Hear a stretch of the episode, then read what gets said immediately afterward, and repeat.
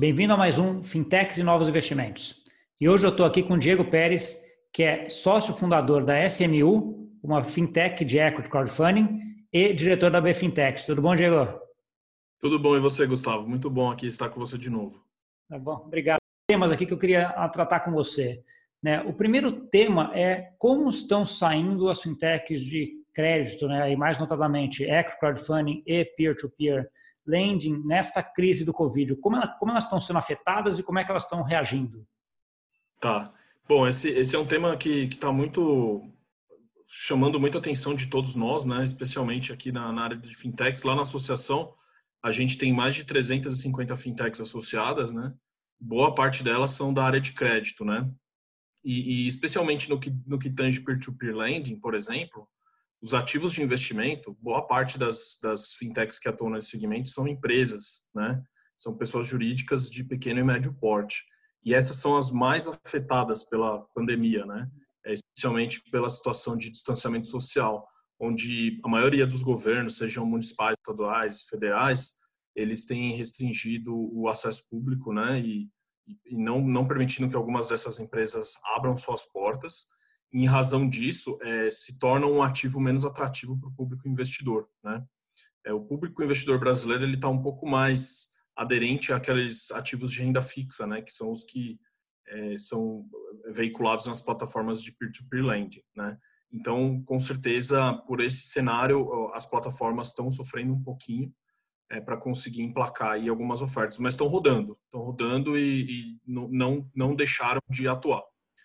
Já o equity crowdfunding, é, a ponta que mais sente falta aí, que a gente mais tem dificuldade, já é do lado do investidor, né? Os ativos, eles existem, eles não foram tão afetados assim, porque as empresas que a gente acessa é, são empresas da nova economia, economia digital, que já estão acostumadas a lidar com é, home office, enfim, a, a, as suas estruturas, é, em tese, não foram muito abaladas, mas por se tratar de um ativo de investimento de alto risco, né? É, diferente do, do, da renda fixa, né? Porque não tem nenhum é, precificador ali do, do investimento, é tão somente o crescimento projetado e esperado da empresa. É, os investidores eles estão um pouco mais retraídos, né? Então assim eles estão esperando um cenário de melhoria, alguma estabilidade econômica para poder colocar o seu capital em risco novamente. Né? Então a gente teve, teve um, um movimento aí de desaceleração do investimento em crowdfunding. Tá? tá é, do outro lado também, Diego, do outro, você teve, teve uma diminuição de oferta também disso? Ou não, você não sentiu? É, a gente está um pouco mais cauteloso na seleção das empresas que vão captar com a gente, tá? É, a gente percebeu que houve um aumento é, das empresas que querem captar, tá? É, então, assim, a, a nossa busca ativa ela está um pouco é, menos é, aquecida do que a busca passiva, onde as empresas vêm até a gente, né? Porque a gente está atendendo mais as empresas que vêm até a gente. Mas isso é um sinal também de, de alerta, porque eventualmente essas empresas já estão com a corda no pescoço, precisando de dinheiro para sobreviver e muitas vezes, é, se, se não conseguir captar ou se captar menos do que está previsto, podem quebrar. Então a gente precisa tomar cuidado também no processo de análise dessas empresas. Sim, é. Você entrou num cenário agora, do ponto de vista econômico, bem nebuloso, né? Para tudo, né? Então, assim, não é simplesmente para empresas menores ou, ou, ou, ou para esse segmento específico, né? Acho que está tudo, até para as empresas grandes hoje, a gente vê pela, pela volatilidade dessas empresas na bolsa hoje, está um absurdo, né? Não, exatamente. A gente estava até desenvolvendo algumas parcerias internacionais para tentar atrair investidores é, de fora para investimento no Brasil. Primeiro, porque a situação do câmbio é favorável para o investimento é, estrangeiro é, porque com, pouco, menos recursos você investe em mais startups, né, aqui no Brasil, mas ao mesmo tempo lá fora também está tá no cenário de incerteza, né? Então a gente também estacionou um pouco essa iniciativa de busca de investimento estrangeiro. Então tá, tá ruim para todo mundo, na verdade. Sim. Não, só fazendo uma comparação do que você estava falando do, do equity crowdfunding com o peer-to-peer -peer lending, né? Ah, o meu entender, que é o que você estava comentando, o Export Fund já, já atraía investidores com perfil de risco mais agressivo. Né? Você ficar sócio de uma startup que está começando, tem boa chance de não dar certo, etc. Do outro lado, a parte de peer-to-peer -peer lending, eu entendo que viriam ah, pessoas eventualmente com menos apetite a risco. Né? E num cenário desse foi bastante afetado também por conta disso. Os spreads aumentaram, você não tem a liquidez, né? Você tem um problema de mercado secundário aqui também, né, Diego? Você não consegue sair, né? É, é, é difícil porque a gente ainda não tem uma autorização regulatória para fazer intermediação dessas negociações secundárias, né? É, e se a gente quisesse estabelecer alguma coisa nesse sentido, precisaríamos seguir um rito é, de, de, bolsa de valores, por exemplo, né? Que, que é uma é uma enxurrada regulatória que qualquer estrutura de fintech ainda não tem capacidade de, de observar o custo.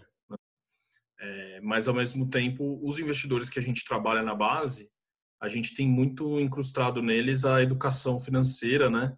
E também a percepção de que é um investimento de longo prazo, é, de que ele não deve desconsiderar a falta de liquidez e que, que ele invista apenas um recurso que ele está disposto a deixar travado por mais tempo do que uma aplicação tradicional. Isso a gente sempre avisa, sempre conversa, sempre toca nesse assunto em todas as nossas interações com o público investidor.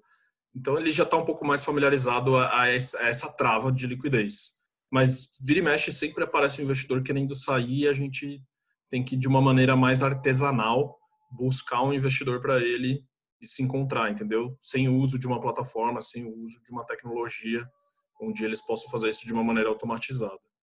Entendi. Esse é um ponto bem, bem interessante, né? Porque é um ponto que a gente conversou aqui, deve ter, imagino, seis meses, um ano atrás, mais ou menos, né? Sobre, uh, sobre isso, e você enfatizou exatamente isso, né? A preocupação que você tinha, que o segmento tinha com a educação de quem está entrando, né? Uh, isso agora é um momento que isso muda, né? Você consegue sentir isso hoje? Que valeu todo esse investimento, Diego? Ah, não, com certeza, né? É, se você olhar com uma perspectiva de de crescimento, o peer-to-peer lending no Brasil ele, ele cresceu um pouco mais rápido, né? Teve uma velocidade um pouco maior do que o crowdfunding, né? É, até porque esse trabalho de é, educação financeira do público investidor, né? É, não não era tão necessário quanto o nosso, né? O nosso, assim, a, além de explicar o que é startup, qual é a dinâmica do investimento startup, qual é a jornada do investimento, onde que o investidor sai, qual que é a expectativa de retorno, né? A gente também tinha que explicar a questão de risco, a questão de falta de liquidez, enfim. Então, é, no final do dia, a, a gente se beneficiou bastante, sim, desse trabalho, tá? Mas é um trabalho em andamento, é um trabalho constante e é um trabalho que não tem fim, né? É igual tecnologia, a tecnologia não acaba, a tecnologia você vai desenvolvendo. Esse é um trabalho que a gente vai ter que desenvolver ad eternum também. Tá bom. É, como é que está agora, olhando um pouco para frente agora, né? Então, seja, vê esse Covid aí, a, da forma como está, um cenário super nebuloso, todo mundo se, se, ajeitando, etc. Quanto você acha que isso afeta aí no médio e longo prazo aqueles programas ou a expectativa que você tinha antes? Tá. É, isso vai afetar diretamente, né? É, porque como está afetando a economia como um todo, tanto do lado de quem toma, como do lado de quem presta, quanto do lado de quem capta, quanto do lado de quem investe, a gente precisa acompanhar esses cenários de melhoria.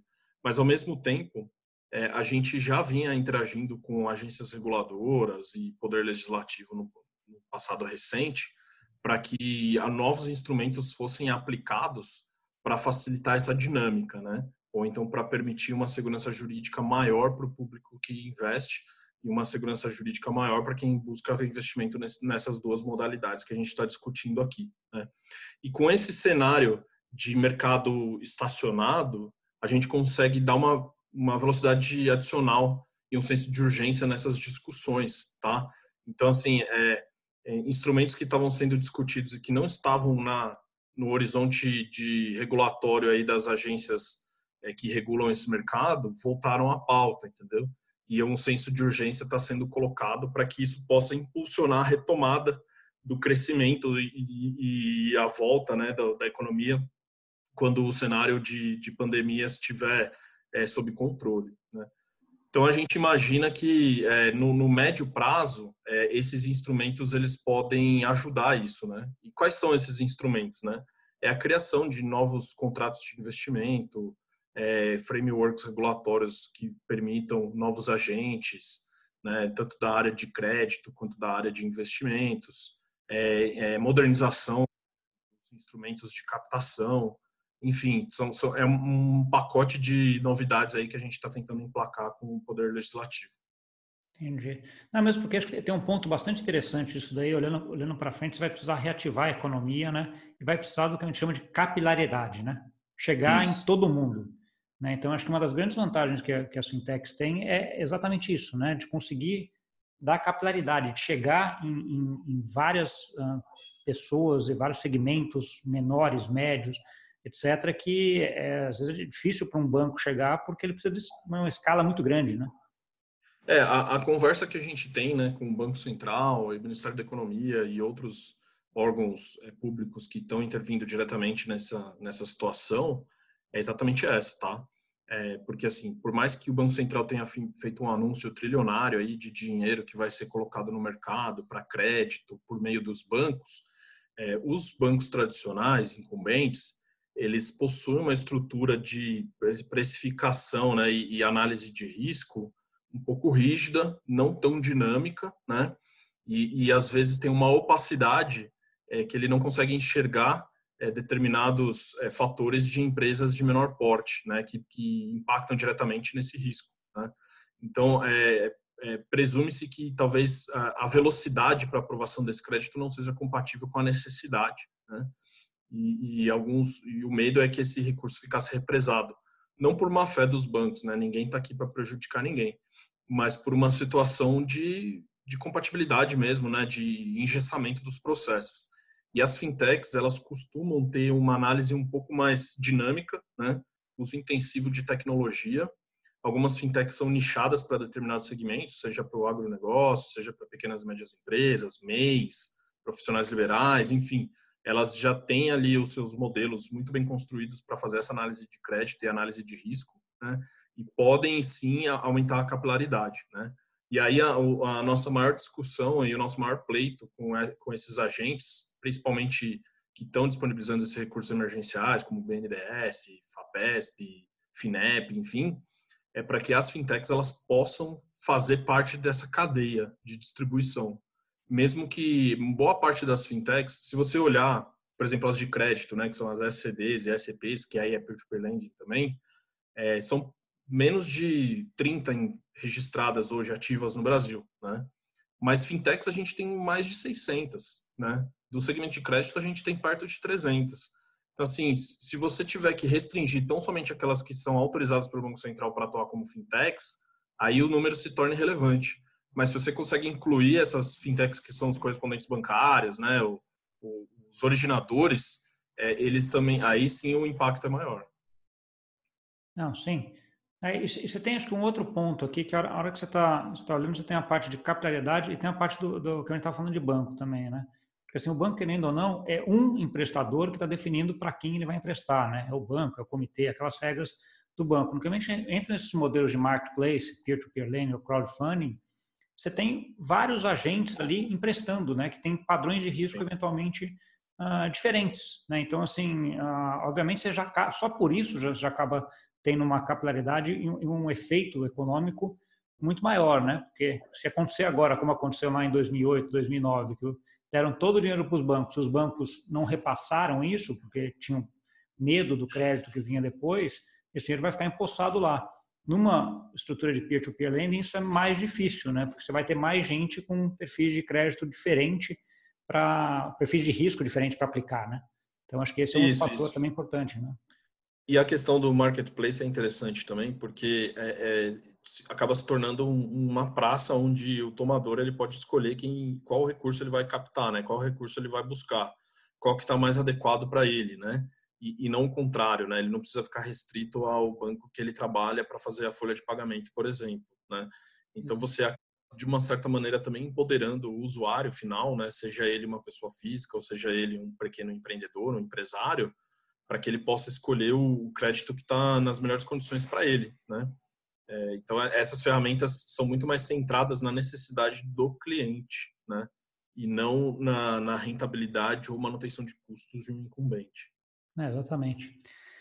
Mudando um pouco de assunto agora, uh, saiu agora recentemente a nova audiência pública sobre equity crowdfunding, né, deve ter duas ou três semanas né, que entrou em audiência pública é isso. isso.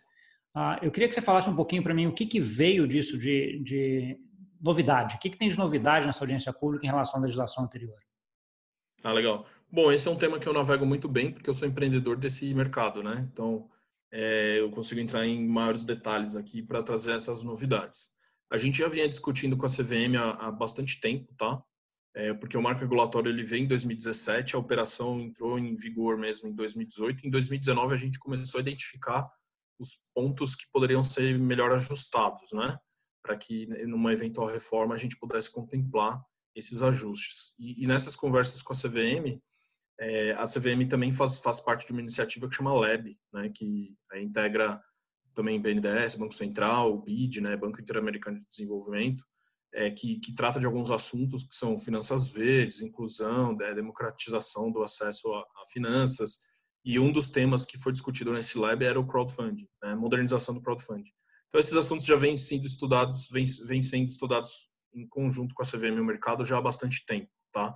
O que foi apresentado nada mais foi do que todos os pontos que a gente discutiu, né?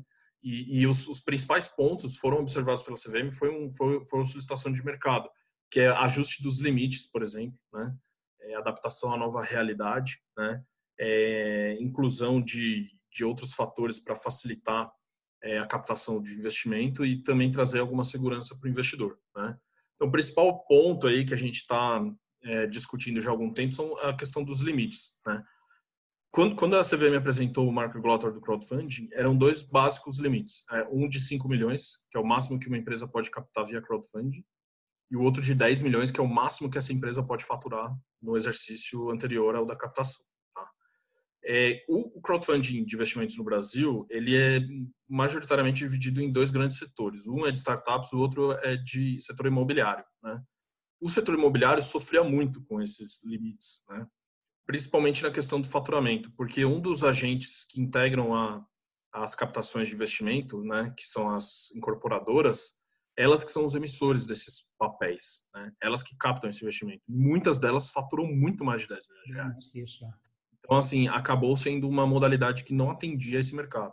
Né? E aí a CVM é, basicamente é, triplicou né, esse faturamento de 10 milhões para 30 milhões, o que inclui algumas empreende é, alguns empreendedores imobiliários, né, empreendimentos imobiliários, é, porque incorporadoras, é porque ainda a maioria delas ainda fatura mais de 30 milhões, né? mas a CVM também permitiu que o, o, um grupo econômico, né, um empreendimento imobiliário que faça parte de um grupo econômico, também possa captar e que esse limite de faturamento do grupo seja 60 milhões de reais.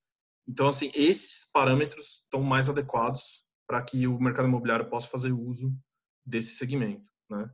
É, além disso, é, teve um, um, alguns pontos aqui que é na questão de divulgação das ofertas. A gente tinha era muito engessado, ainda é muito engessado para divulgar as ofertas. Eu só posso divulgar a oferta em detalhes para quem já é meu investidor, para quem já está cadastrado na minha base. Né?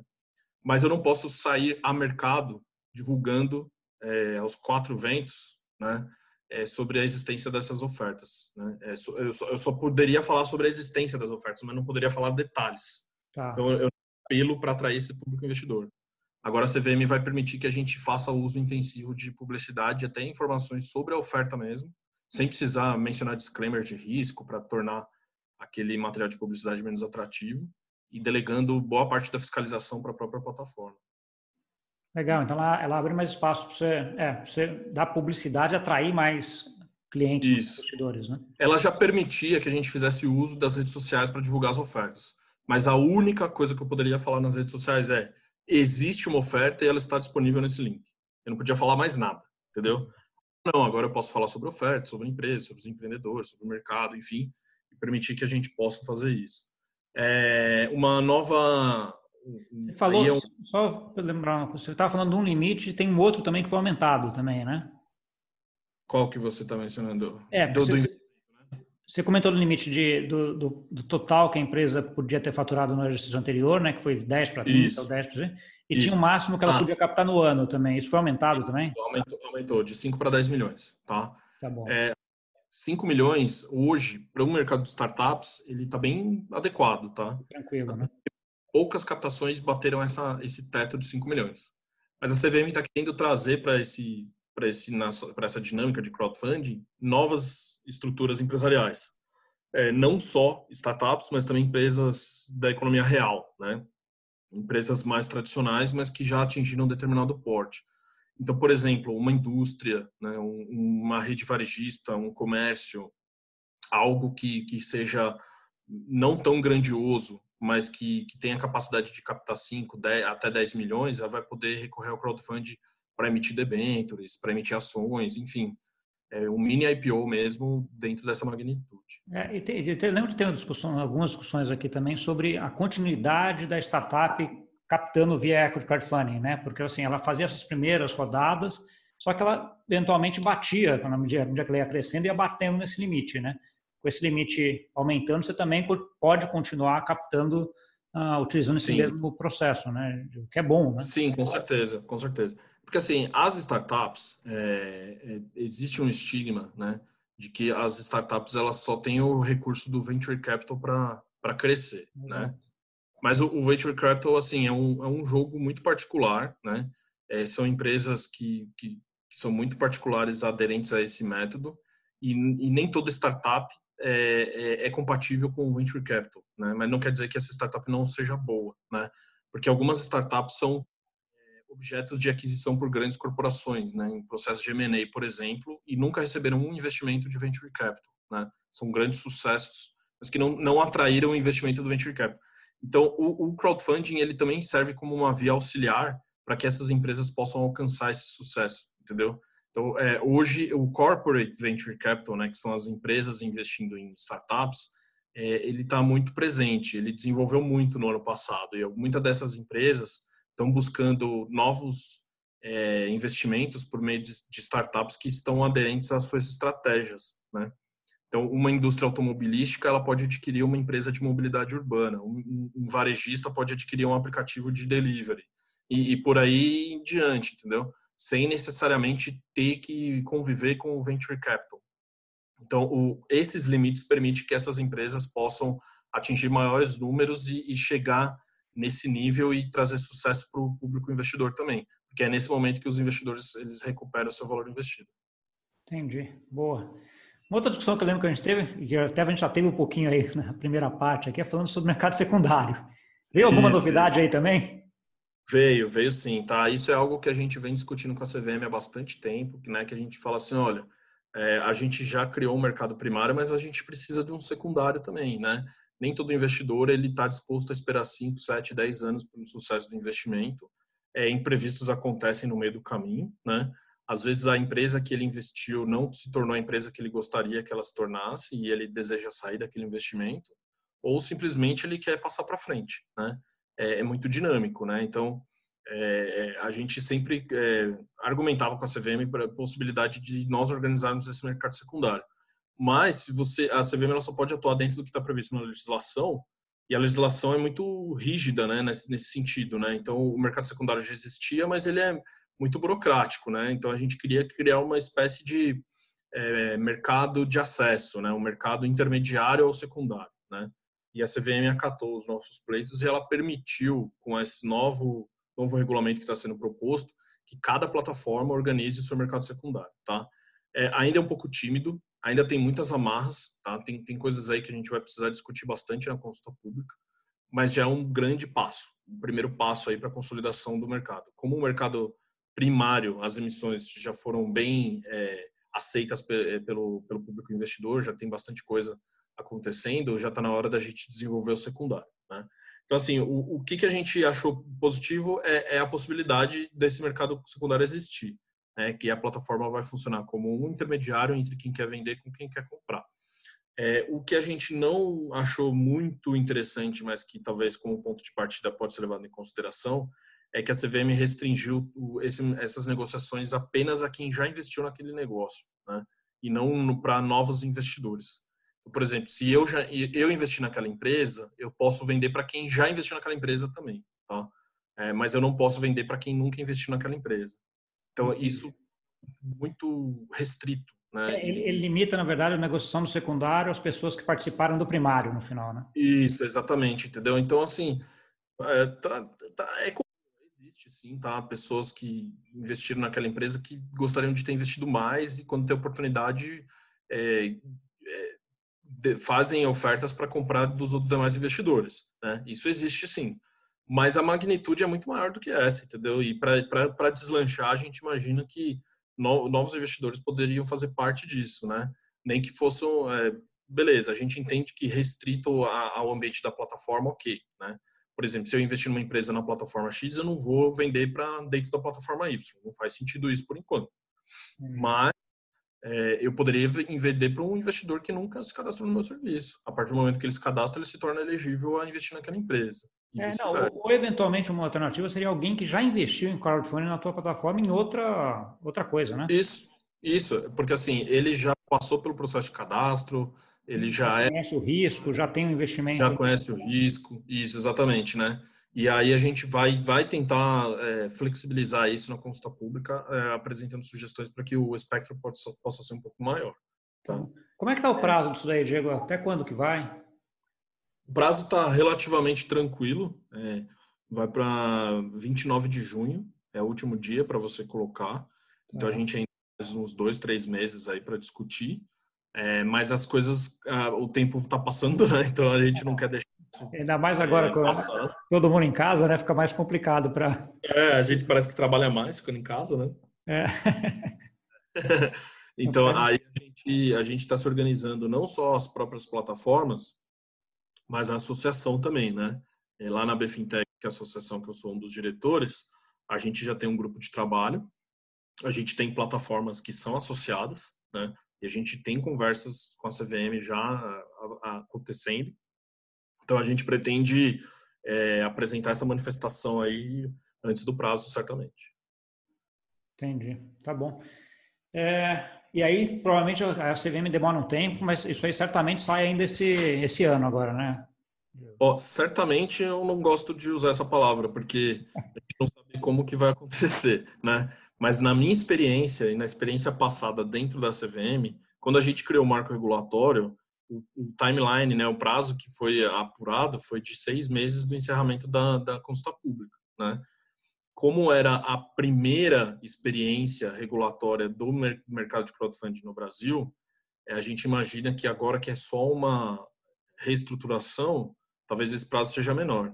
Então, assim, imaginando que é, encerre a, a, oferta, a consulta pública em junho, a gente acha que uns três, quatro meses a CVM tem tempo para colocar em vigor a nova norma. Então, lá para outubro, setembro, outubro, talvez a gente tenha alguma coisa. Mas, como a gente está no cenário de incertezas, pode ser que isso seja prorrogado um pouco também. Entendi, entendi. É, não vamos ter, vamos ter aí nos próximos três, quatro meses alguma novidade interessante nisso daí, né? Então, tirando sim, sim. A, essa, essas, a, acho que a, a, grande ponto que, que você falou que poderia ter flexibilizado mais é a parte secundária, né? O restante você acha que veio de acordo com o que estava conversas e de acordo com o que o mercado veio, é, veio de acordo, tá? E, e é um resultado de, de, conversas constantes que a gente tem com a CVM, tá? A gente tem um, as plataformas elas têm um relacionamento próximo com a CVM, né? E, e, a gente sempre vem interagindo com a, a superintendência lá dentro da, da comissão que cuida da, do desenvolvimento dessas normas, né? É, e, então tem muita coisa aí que a gente pediu, né? Então tinha algumas vedações que eles derrubaram que vão, vão ser muito interessantes para o mercado, especialmente de investimento anjo. Qual, qual é essa vedação? É, antes a, empresa que capta, ela não poderia usar o recurso captado para outras operações societárias, né? É, então, o que, que a gente. Só que tem muitos investidores anjo que se organizam em grupos de investidores para captar dinheiro para investir em outras empresas. Então, eles não poderiam usar isso no crowdfunding, agora eles vão poder usar. Eles vão poder captar dinheiro, um veículo próprio, para depois investir em startups é, com esse dinheiro captado, como se fosse um mini fundo de investimentos. É, isso que eu ia é. falar. Tá, tá, você está falando, eu estava aquilo, não, isso é quase, praticamente um fundo de um fundinho de investimento, né? É, que a gente chama de syndicate, né? Que são isso, é, é você capta dinheiro para investir num negócio só e não em vários ativos. É, isso vai ser possível. É, também é, permite que uma startup capte dinheiro para comprar um concorrente, por exemplo. Né? Então, é, se, se, você crescer o suficiente para captar seus 10 milhões, que vai ser o limite previsto agora, e tem um concorrente seu que você consegue comprar uma parte relevante dele por 8 milhões que seja, você consegue captar esse dinheiro com uma proposta de aquisição daquele é, concorrente, né? Ou outro outra empresa que possa fazer parte da estratégia. É, é, é o que o mercado chama de leverage buyout, né? Onde você se alavanca para comprar um, um, concorrente ou, ou, uma aquisição estratégica. Sim. Pô, que legal. Tem, tem, fiquei bastante otimista, que acho que saiu coisa bem legal aí, né? De, acho que tá... Não, coisa bem legal. E, também, assim, tem um outro recurso que a gente achou interessante é, é, a possibilidade de cash out do empreendedor, né? Então, por exemplo, se a empresa já... Só que é limitado a 20%.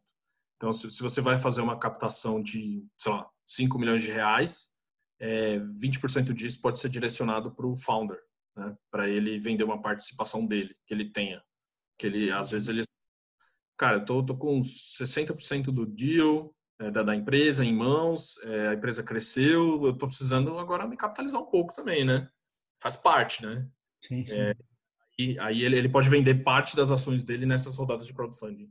Pô, isso é legal. Cara, eu, assim, o que eu acho legal, assim, é que você vê que, na, na minha opinião, você vê, assim, primeiro que você, é o que você falou, não tem muita surpresa, né? Então, assim, você está bem alinhado à legislação com uh, esse setor de fintechs, acho que isso é, é super legal de, uh, de saber.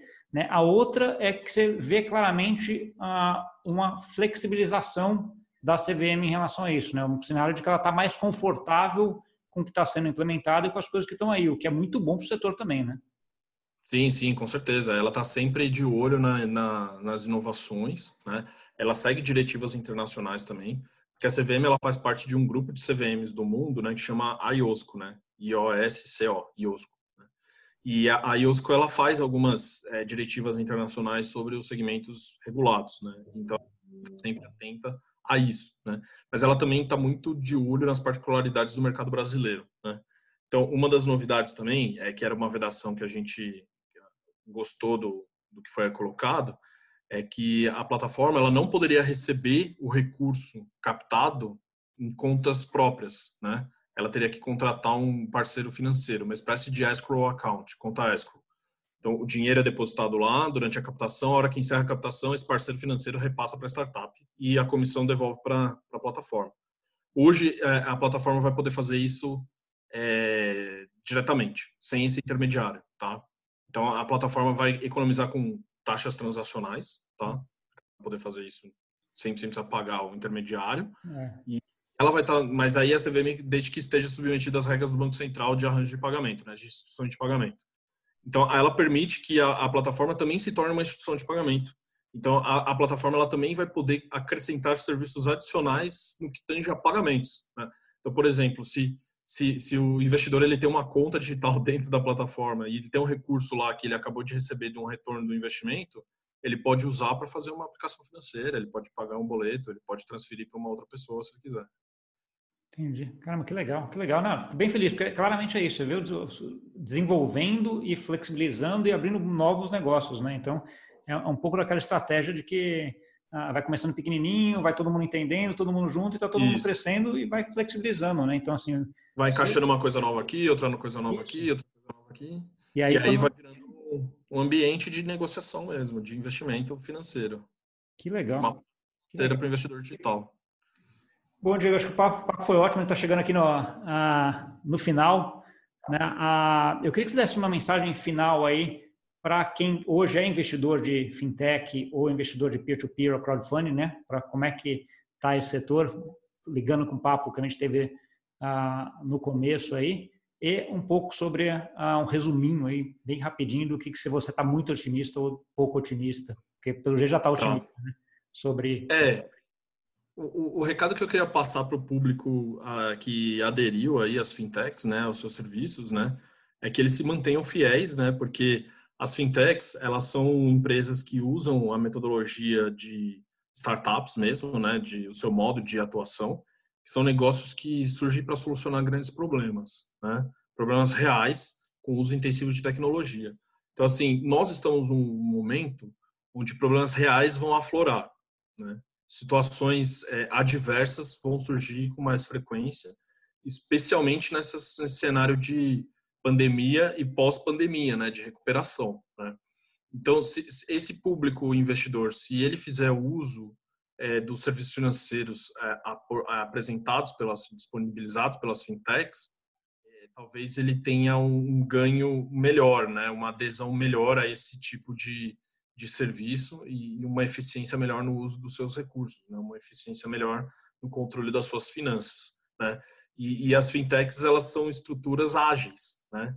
Então, enquanto uma grande instituição financeira ela demora é, mais tempo para aplicar um novo produto, a fintech ela já lançou, já está rodando, já testou, já virou outra coisa, enfim, é, esse esse esse é o tá mais é, ligado à dinâmica do novo mercado, tá? E no que tange aí a, a perspectiva de futuro, eu sou um cara naturalmente otimista, tá? Então sempre procuro olhar o lado bom das coisas, é, mas a gente também é, enxerga que é, é, o lado bom das coisas nesse sentido foi que os reguladores eles estão atentos para que as fintechs possam ganhar espaço na solução desses problemas que estão por vir e reformas legislativas estão acontecendo a toque de caixa para que elas possam ter espaço para crescer. Né? Então, é, muito provavelmente a fintech vai ser muito mais presente no dia a dia dos usuários desse tipo de serviço. Ótimo, Gil. Muito obrigado, então, aí pelo, por participar e trazer todo esse teu conhecimento aí tanto fintechs, crowdfunding, peer-to-peer lending, como a legislação, essa audiência pública que você está bem a par aí, que você está participando bastante. Muito obrigado. Obrigado você e até, até a próxima. Tá bom, valeu. Para você que nos viu, muito obrigado e até mais.